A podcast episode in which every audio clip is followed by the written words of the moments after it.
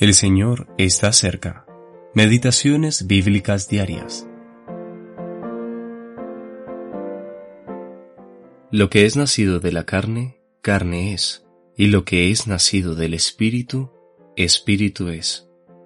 Juan capítulo 3, versículo 6. Las dos naturalezas del creyente. Muchos cristianos poseen dentro suyo la más extraña confusión entre lo bueno y lo malo, ya sea en pensamiento, palabra u obra, al menos hasta que todo el problema se vuelve de lo más desconcertante. En su conversación con Nicodemo, el Señor insistió en la necesidad del nuevo nacimiento. Él dijo, Lo que es nacido de la carne, carne es, y lo que es nacido del Espíritu, Espíritu es. Meditemos seriamente en estas palabras. Primero, resaltan la existencia de dos naturalezas, las cuales se caracterizan por sus respectivos orígenes. Es correcto llamar carne a la vieja naturaleza que heredamos de Adán, cabeza de la raza humana, desde que nacemos, y espíritu a la nueva naturaleza que poseemos desde nuestro nuevo nacimiento, al ser nacidos de espíritu. Cuando se produjo nuestro nuevo nacimiento, esta nueva naturaleza, que es espíritu, fue implantada en nosotros por el Espíritu Santo.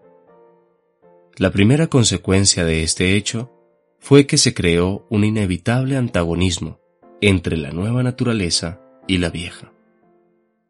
En Romanos capítulo 7, versículo 18, hallamos una conclusión muy importante.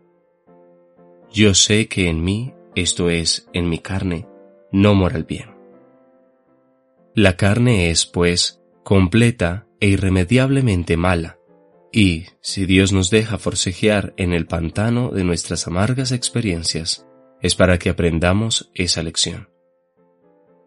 Puede ser civilizada y cristianizada, pero no importa lo que hagas con ella, ningún bien mora en ella. ¿Cuál es el remedio de Dios? La cruz es la condenación de la vieja naturaleza en la raíz y esencia de su ser.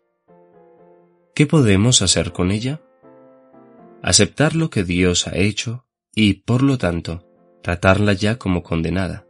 Filipenses capítulo 3, versículo 3. Cuando dejamos de confiar en la carne y comprendemos que fue condenada definitivamente por Dios en Cristo, su poder queda anulado. Entonces desviamos la mirada de nosotros mismos para ponerla en nuestro libertador, el Señor Jesucristo, que tomó posesión de nuestro ser por su Espíritu. El Espíritu Santo es el poder de nuestra vida y andar cristiano. No solo anula la acción de la vieja naturaleza, sino que fortalece, desarrolla y dirige la nueva. F. B. Hall